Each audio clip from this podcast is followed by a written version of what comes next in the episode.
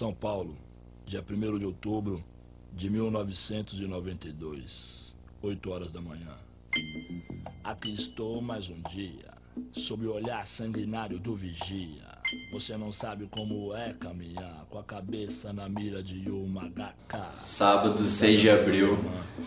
Amanhã, dia 7, domingo, Luiz Inácio Lula da Silva completa um ano na cadeia. E estamos aqui reunidos no Intermídia para falar um pouco sobre o judiciário, quem mandou prender ele, como funciona, como ele foi criado, o que ele faz. Mas antes disso, vamos, vamos para os destaques iniciais. Começando primeiro com é, o nosso grande cover do ministro Ernesto Araújo, César Rezende. César, como você está? E postou mais alguma divagação da sua vida, algum, mais algum texto falando sobre como um rei polonês no século XV salvou a Europa de se tornar um império muçulmano? Olha, na verdade é triste, né? Olá pessoal, tudo bem? É triste essa, essa comparação com o ministro Ernesto Araújo pela aparência. Aquela mulher do supermercado está errada, eu acredito nisso. Mas a vida está indo, está encaminhando. Um beijo pro meu orientador do mestrado, que a cada dia né, indica um livro a mais para a gente colocar na nossa dissertação, no nosso trabalho. Mas é isso. E vamos que vamos. César, eu ouvi falar que você recebeu alguns comentários sobre os últimos podcasts. A galera tá curtindo? A galera tá, a galera tá curtindo, a gente recebeu bastante comentário positivo. Um dos que eu mais gostei aqui foi o do Ed César Sobral que é formado em geografia pela UEL e ele está ouvindo a gente sempre. E ele falou assim que ele gostou muito, dos, gostou muito do nosso podcast, ficou muito feliz de saber que Londrina também está nessa pegada de estar tá, de tá produzindo podcast, da gente estar tá falando de temas que são relevantes. E o que eu achei mais interessante da fala dele foi que ele disse assim que essa é, como é que a gente consegue pegar temas que às vezes são mais difíceis e, e colocar política dentro deles assim. E é aquela coisa, né? Política está em tudo, então não tem como a gente se desvencilhar dela. Com certeza.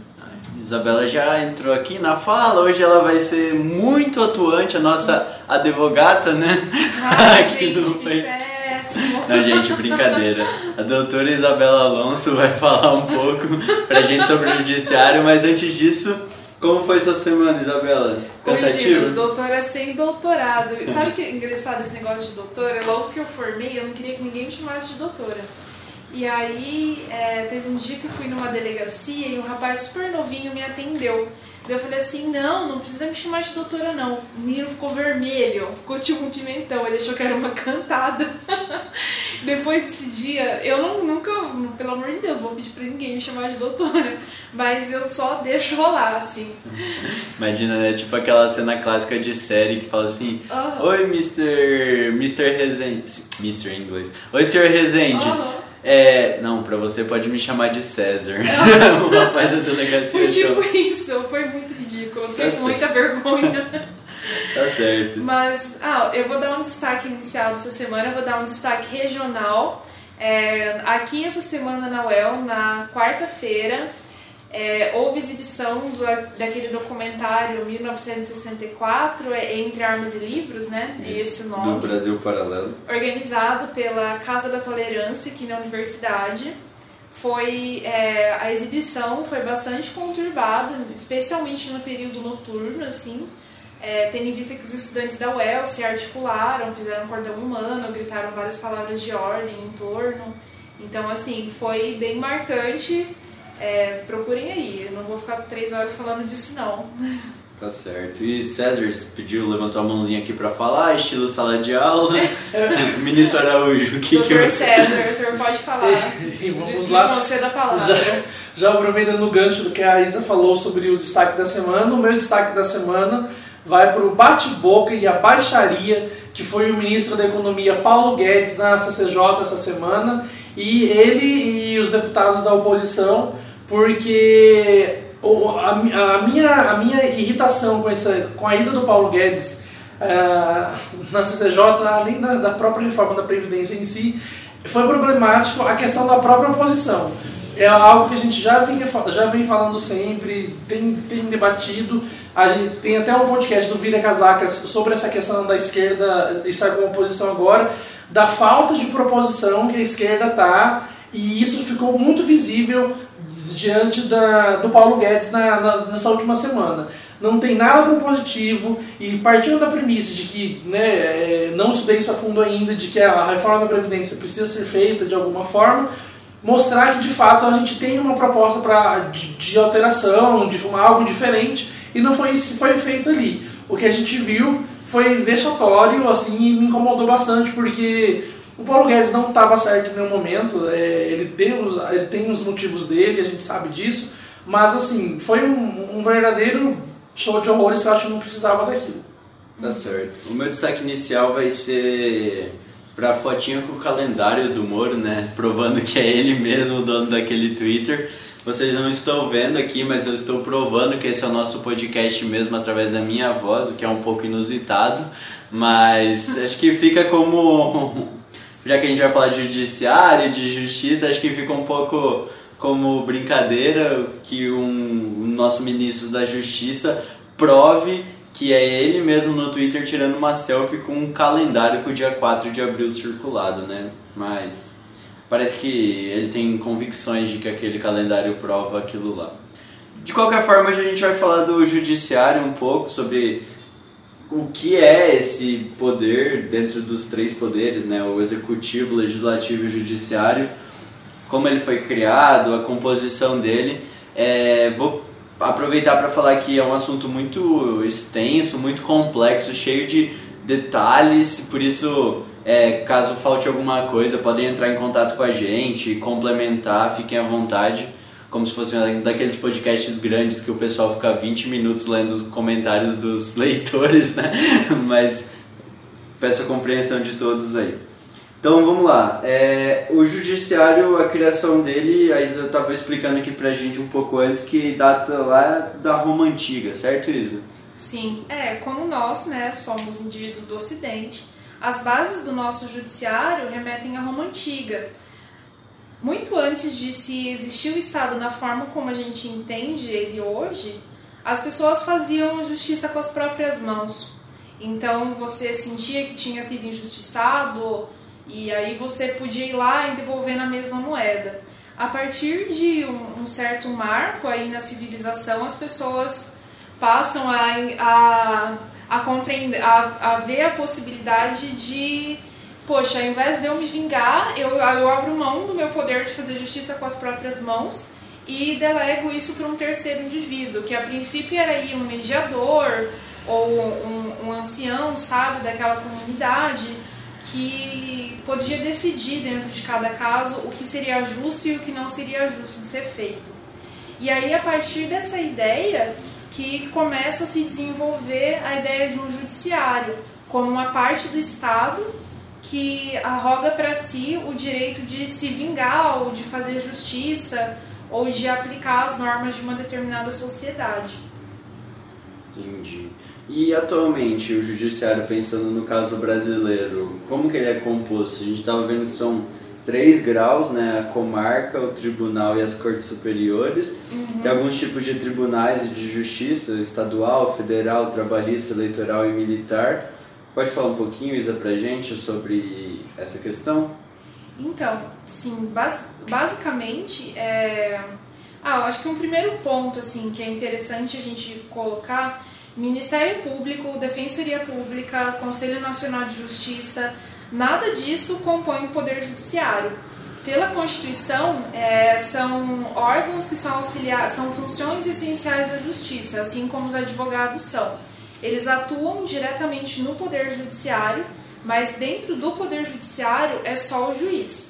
Só o juiz ele pode decidir. O Ministério Público não decide, a Defensoria não decide, o advogado não decide. São esses três, é, esses três órgãos que eu falei, eles sempre patrocinam, eles sempre têm algum lado ou estão defendendo algum interesse. Por exemplo, o Ministério Público ele tem que defender, né, pelo que a Constituição atribui, a ordem pública, o interesse da sociedade, mas ele nunca pode tomar uma decisão. Só o juiz decide e só o juiz que integra o poder judiciário.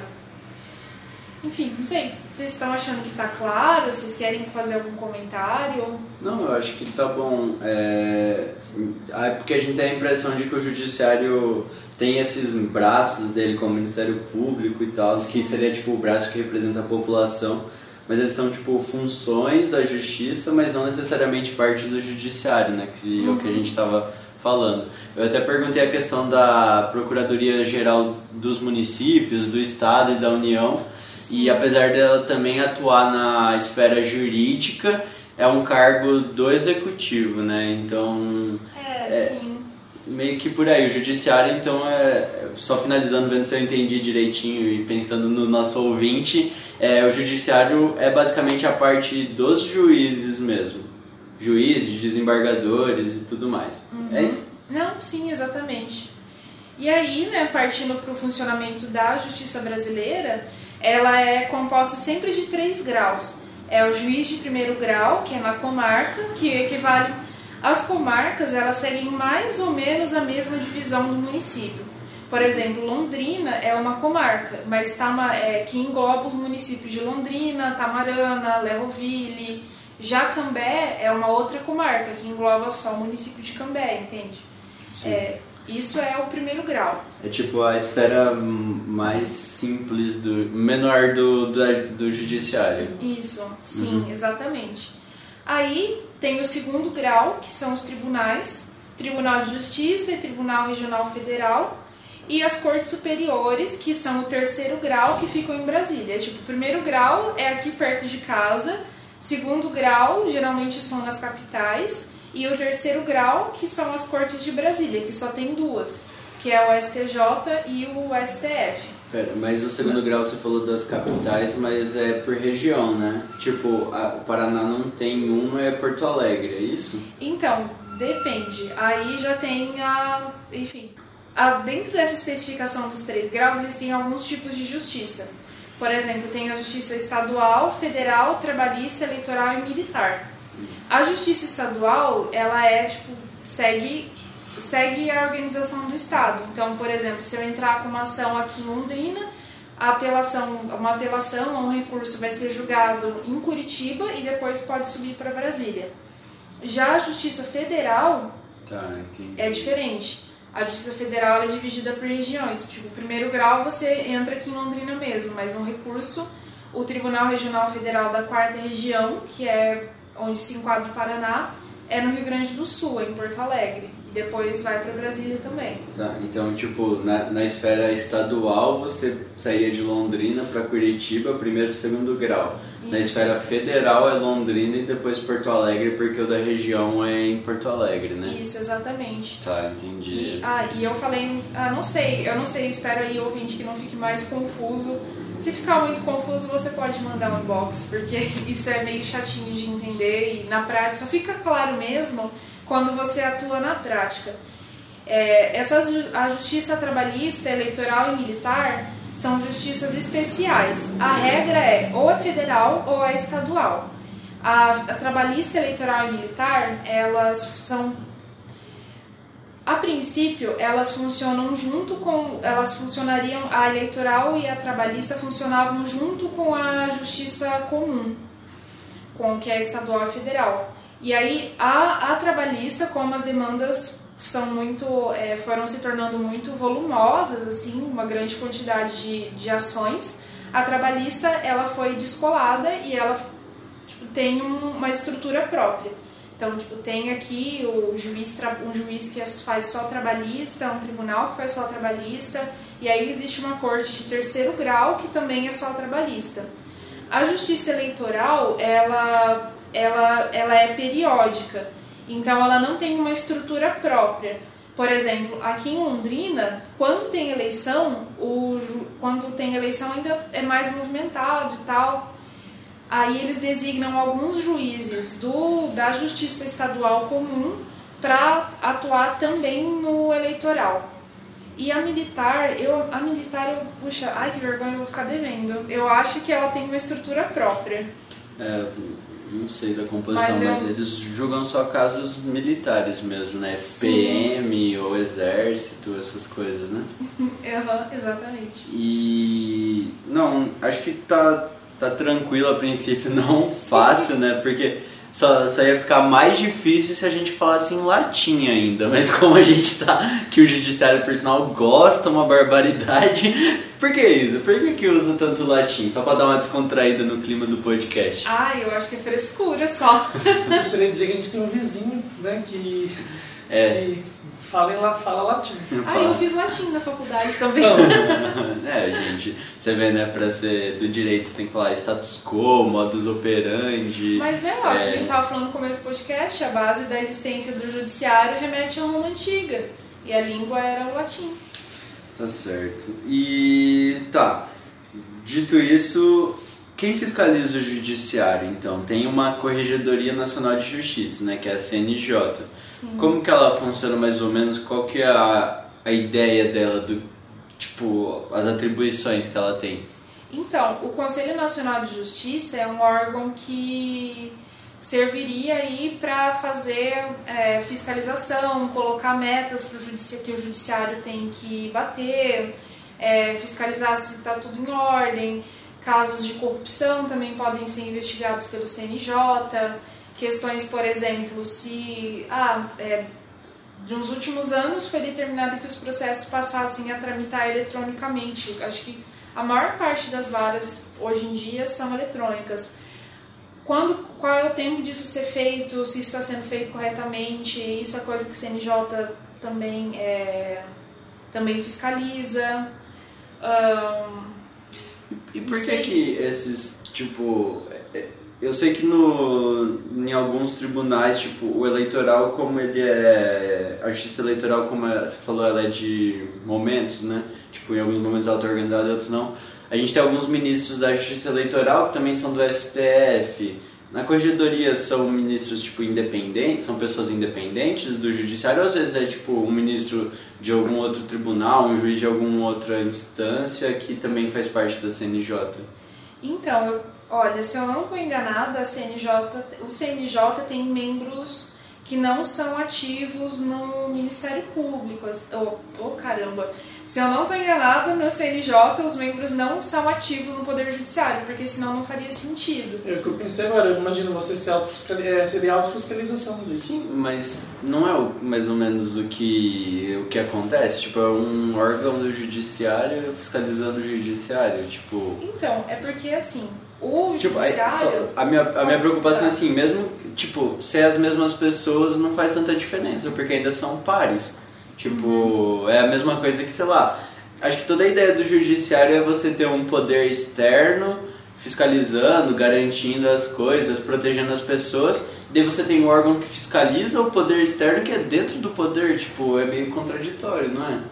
Então, é porque assim, existem, é, existem funções dentro do Poder Judiciário, por exemplo, aqui em Londrina tem o, o juiz que é presidente do fórum. Existem órgãos já internos ao Poder Judiciário que são para fiscalização. Só que, historicamente, eles não funcionam ou não têm uma certa eficácia, sabe? Justamente porque são os pares fiscalizando os pares.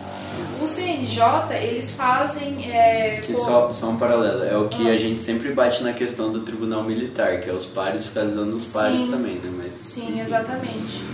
E aí a corregedoria, eles fazem visitas periódicas aos, às varas, cartórios, tribunais, e eles também podem ser provocados se tiver alguma denúncia. Geralmente a cada dois, três anos eles vão, vão tipo, na, nas... Por exemplo, alguns lugares que eu já fiz estágio já passaram por correição, assim.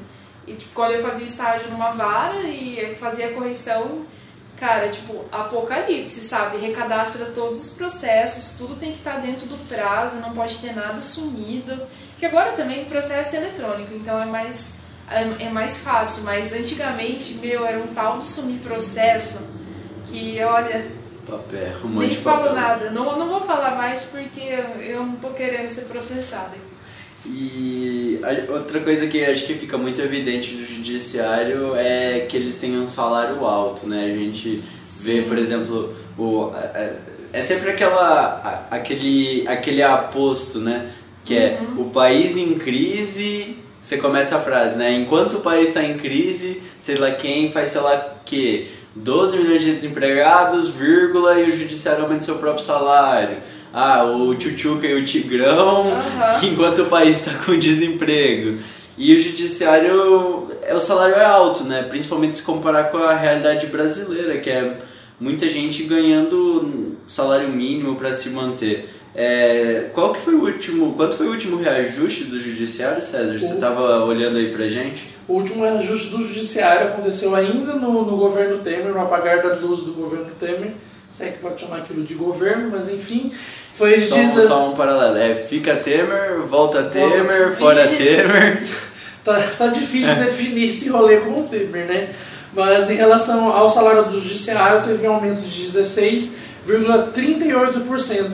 É, e foi é um, um ajuste que todo mundo na época, na época, vulgo ano passado, considerou um absurdo porque já parte de uma premissa que o judiciário ganha demais e no momento que o Brasil está enfrentando uma grave crise fiscal, é, que todo mundo está falando de fazer sacrifícios, de reforma de previdência, de teto de gastos, vem o judiciário pedir um aumento e aí, como a gente sabe, o aumento do judiciário, é, do- no caso do STF, STJ, ele é a base para o restante depois, do- Funcionalismo para o funcionalismo público depois. E aí é um pouco problemático isso.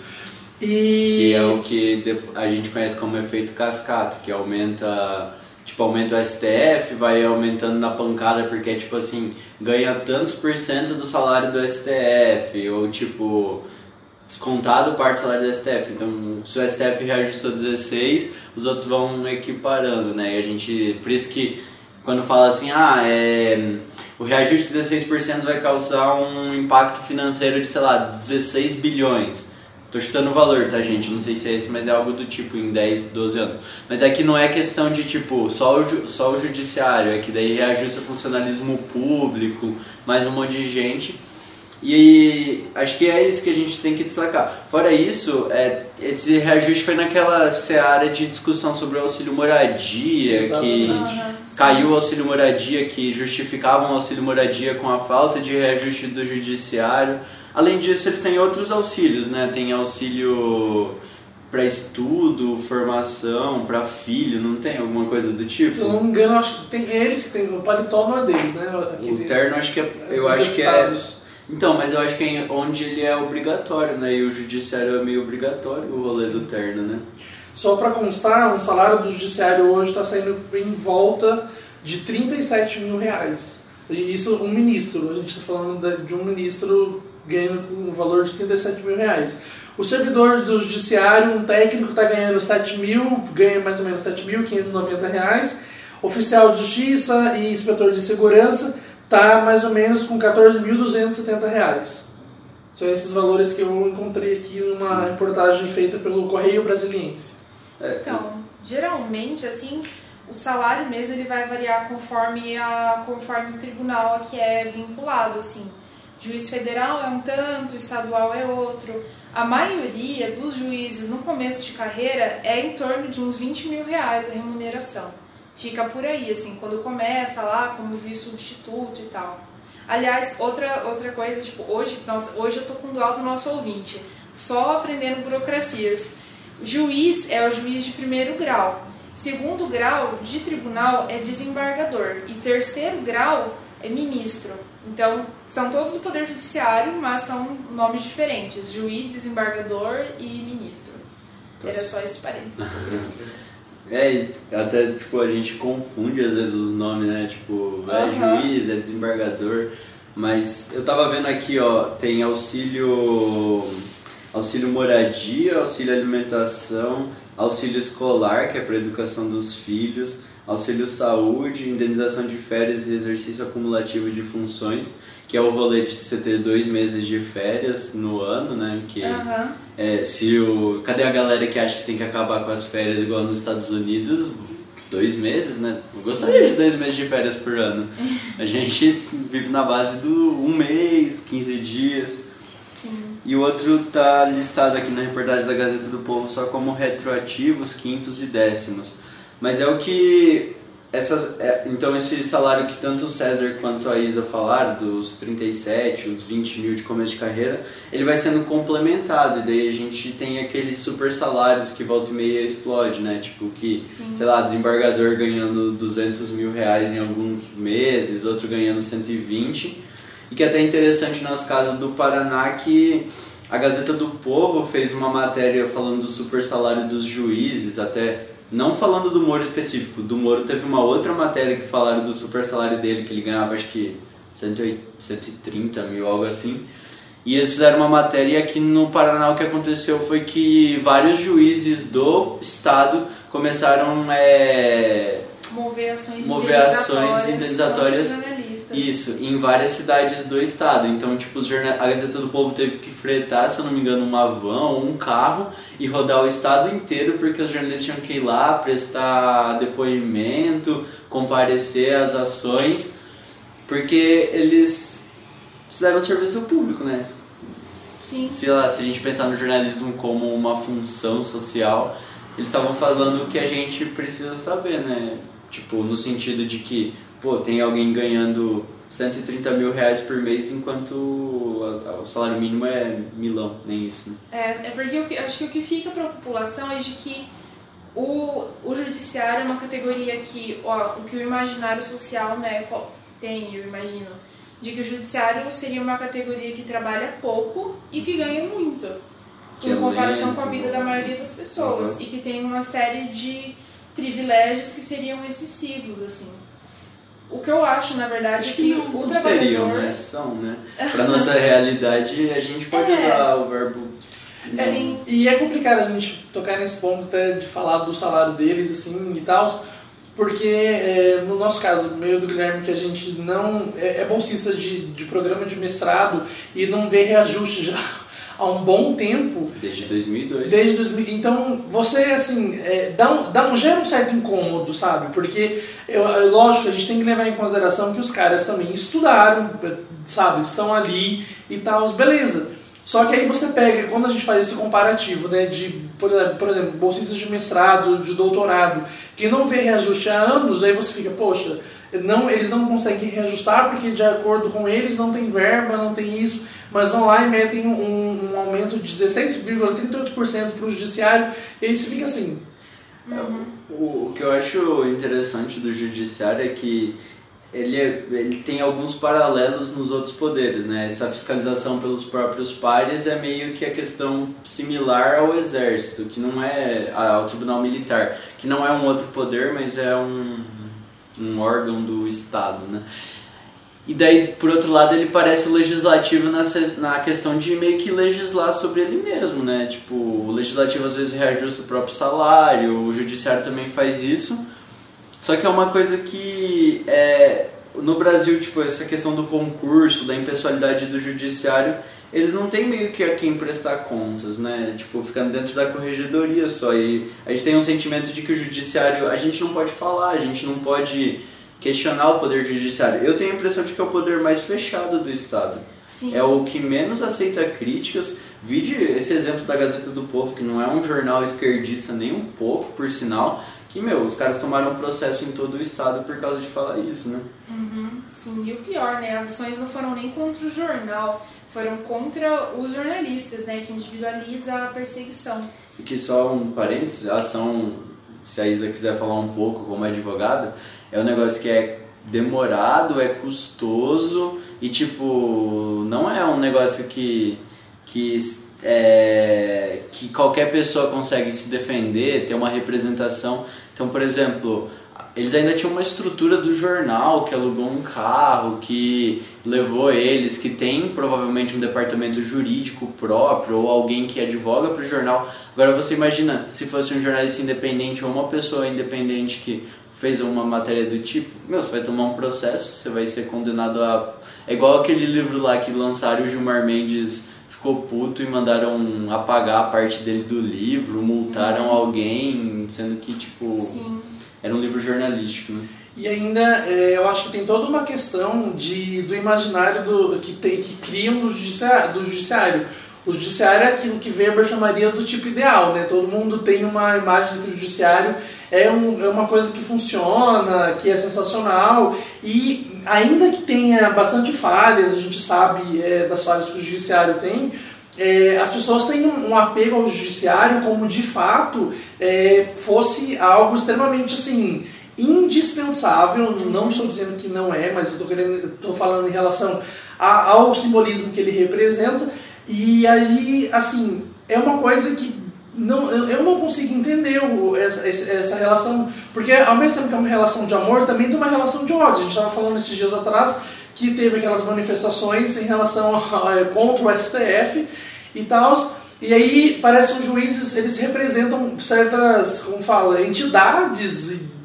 Não sei o que, que vocês acham sobre isso. Ah, eu concordo, assim, em grande parte, porque eu acho que o Poder Judiciário ele não é muito questionado e ele não é muito acessível, sabe? É, existe uma certa ideia de que o juiz ele não é uma autoridade só administrativa, ele também é uma, tem meio que uma autoridade moral, assim, que tem, eu acho que tem muito a ver com a ideia de da construção que o pensamento ocidental tem sobre como que o que, que significa o judiciário, sabe? Então a gente não vê é, Diferente de um deputado, de um senador, de um vereador, o juiz é uma, é uma figura que fica mais distante, assim. Você vê, o judiciário não tem tantas mobilizações populares. E por, por de um certo lado, eu acho que essa isenção é importante para salvaguardar até a própria, é, não sei, acho que imparcialidade não é uma boa expressão, mas a imparcialidade na atuação dentro do processo legal. Pelo menos um distanciamento. É, exatamente. Mas eu acho que esse distanciamento, em, certas, é, em, certas, em certa medida, assim, também acaba acarretando não questionamento do judiciário. Por exemplo, uma, é, uma questão que eu acho interessante, já que a gente está falando de judiciário aqui, cara, o juiz não despacha todos os processos. Não tem como o juiz tem uma equipe que tem um assessor e a, além do assessor tem vários estagiários, alguns são remunerados, outros não são remunerados. E aí é, é, a equipe que monta o despacho, que monta a sentença, e aí o juiz ele revisa, muda, assina. Bons juízes fazem esse trabalho. Leem todo o processo, vê se está de acordo, vê se é o entendimento dele. Tem juízes que também despacham, mas tem muito juiz que é só assina, sabe? E aí, às vezes, o caso que é o negócio mais importante da sua vida, quem deu o despacho é um estagiário de 20 anos que nem remunerado é, sabe? Ou que se é então, remunerado ganha milão. Porque ainda o estágio do judiciário paga melhor do que os uhum. estágios normais. Exatamente. Que é de 400, 500 reais, 250, dependendo de onde for.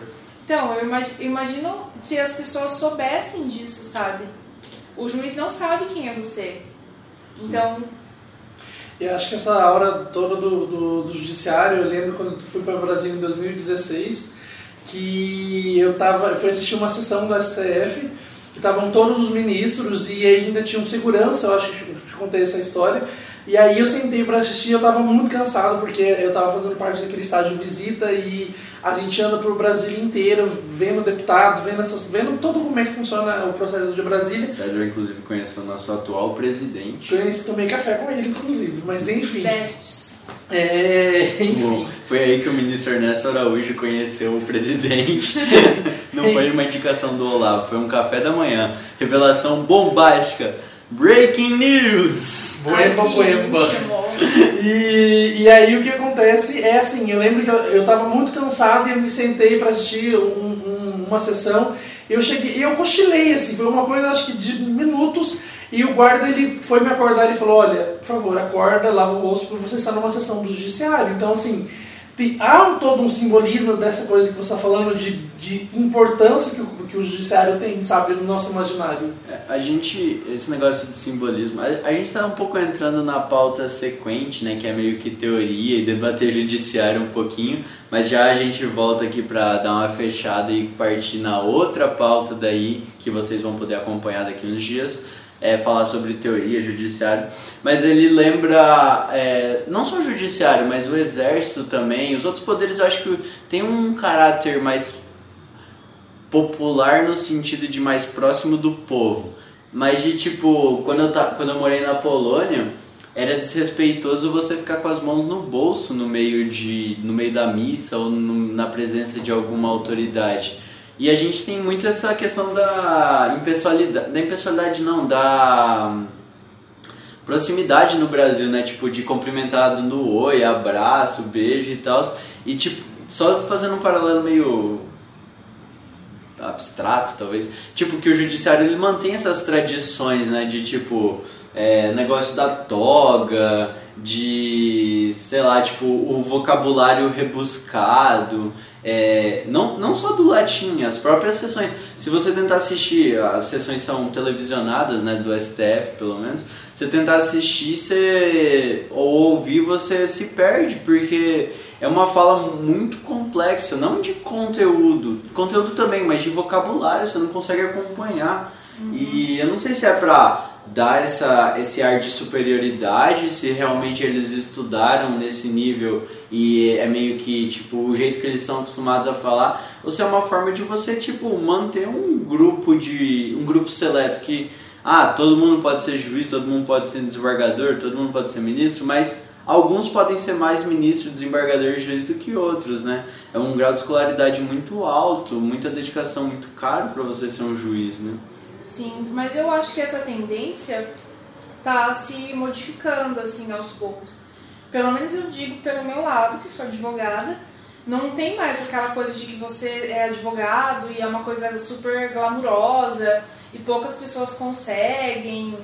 Hoje não, eu acho que isso tem mudado, sabe? Já é uma profissão mais acessível. Até porque a gente tem 45 mil faculdades de direito. Aham, uhum, exatamente. Mas eu sempre lembro que os advogados falavam que foi criado por um decreto do imperador Dom Pedro I, Dom Pedro II, o negócio do direito no Brasil. Não tem um negócio assim? Ou eu tô ah, viajando? não sei. Ah, não é, sei. que fa falavam que, tipo, ser, que, é uma, que é uma que é uma, é uma das primeiras profissões que foi tipo, institucionalizada porque era uma necessidade do povo e para tipo atuar em favor do povo e tal, uhum, então um negócio desse do advogado e falavam que por causa disso que vinha o doutor de uma doutor doutora de uma sim. tradição mas uma coisa e aí eu acho que essa crítica eu gostaria muito de fazer o advogado, pelo menos, ele, é, eu acho que existe ainda dentro da categoria pessoas que ainda se veem meio que como patrão, assim, sabe? O advogado, ele acha que ele colocou um terno, colocou um salto alto, fez o próprio horário, ele acha que ele é um burguês, assim, ele acha que ele é patrão, mas na verdade, a partir do momento que você acorda de manhã e se você não for trabalhar, você não paga a conta o advogado é tão trabalhador quanto o cara que limpa o chão, entendeu? É trabalhador igual. E acho que a partir disso, assim, a gente pode começar a entender uma certa, embora ainda haja nos tribunais, assim, muito a observância do rigor e das formalidades, o que eu vejo assim nas comarcas aqui em primeiro grau isso já tem se flexibilizado bastante assim já não é mais assim por, por exemplo é eu evito usar termos muito difíceis ou peças muito longas, porque as pessoas não leem. Tipo, ninguém lê, sabe? Você vai colocar, tipo, duas linhas em latim, o estagiário de 20 anos lá que vai dar o despacho, ele vai olhar e falar, pô, caguei, sabe? então... Ou, ou aqueles processos, né, que fazem, saem aquelas matérias, tipo, nossa, os desembargadores leram tipo 1.500 páginas em 3 dias para despachar. Mano, não leu, obviamente. Nem se fosse um podcast, um audiobook, a pessoa ia ouvir. Algum assessor fez uma leitura bem dinâmica. Sim. Dá pra repartir, né? Você pega 10 assessores, cada um lê 150 páginas em 3 dias, é, tá ok, dá, dá pra começar a pensar. Mas então, vamos dar uma aproveitando que a gente está fechando a pauta, vamos dar uma recapitulada então, só em algumas coisinhas que a gente viu. É, então, as, na, na, na, na, primeira instância e na segunda instância, eles entram de que forma? A primeira instância é concurso público, né? Que você falou que eles entram ganhando mais ou menos 20 mil reais, né? Sim. E depois, como que eles sobem para uma segunda instância para ser desembargadores? Na segunda instância, existe uma parte que sobe pela progressão de carreira dentro do, dentro do próprio cargo público, mas uma parte dos desembargadores eles são nomeados, eles são ou advogados ou membros do Ministério Público que o tribunal escolhe a partir de uma lista que o MP, que a OAB mandam, forma uma lista tríplice com três nomes e envia para o poder executivo, que aí decide quem que eles vão nomear, assim. E aí nas cortes superiores é, é por indicação do poder executivo. E isso E é sabatina do Senado, né? Exatamente. E isso acarreta, isso, isso implica muito, em grande parte, o caráter político que vários pensadores atribuem aos tribunais, de dizer que o tribunal ele faz um pouco de julgamento, que o, o tribunal ele tem um- uma certa essência política, assim, sabe? Na natureza dos julgamentos, é, da forma como ele se posiciona, as é, formas como ele se decide em determinadas questões nevrálgicas e tal. Ó, nevrálgicas. É, vimos aqui que é uma representante da parte do direito. O que seria nevrálgicas? César, dicionário, por favor. sei. Não, nevrálgico todo todo mundo. É o juridiquês da Isa, né? A Isa fala, fala, mas vezes eu não consigo. Ó, vou jogar, peraí, gente, eu vou jogar aqui no Google, nevrálgico sinônimo. É. Crucial. Ah, crucial, entendi. Ah, E vale apontar isso que você está falando, desse caráter político do, do- dessas indicações. O Supremo Tribunal Federal, o Supre- eh, Supremo Tribunal Federal, que tem um 11 ministros, são todos indicados pelo presidente da República. E aí a gente tem sempre vê esses, esses, esses embates assim que acontecem por eh, de, de não ter, de ter esse caráter político, não tem como desvencilhar isso, eu acho. Porque são parece a sensação que dá assim, da, eh, eu sou, não sou da área do direito, mas a gente não, não entende muito disso.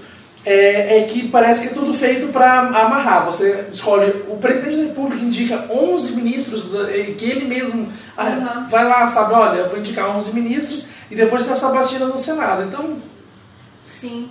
Ah, só pra vocês terem noção, quando vai abrir, quando abre vaga no tribunal e a OAB vai lançar, vai, vai mandar a lista pro tribunal, tem advogado que percorre o estado fazendo campanha. Tipo, visitando sede da OAB, assim, que é pra conseguir indicação mesmo.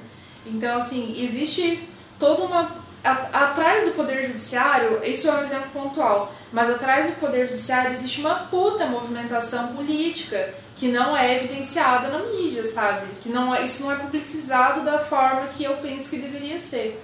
Ah, que a gente até nem sabia, eu nem sabia que tinha indicação de OAB, fazendo lista, a OAB só ficava lá fazendo uma prova difícil pra galera garantir quem pode ser advogado e quem é só bacharel em direito. Só, né, entre aspas, bacharel em direito.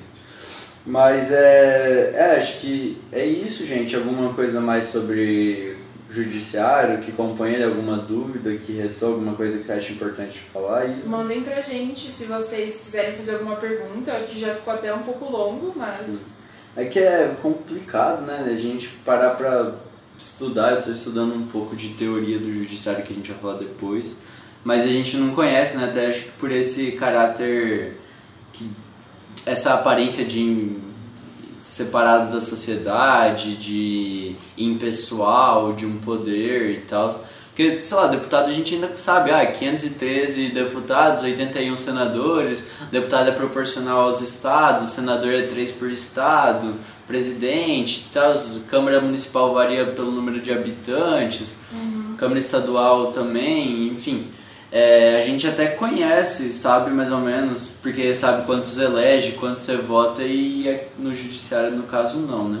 Só, Sim. só finalizando é, essa parte de indicação política, é que daí gera as coisas que a gente lembra, tipo, criticam o Toffoli por ser, ter sido advogado do PT, o Gilmar Mendes por ser um indicado do Fernando Henrique, com N outras coisas, o Alexandre de Moraes por estar no governo do, do, do Alckmin e do, do Temer e depois ser indicado e tal.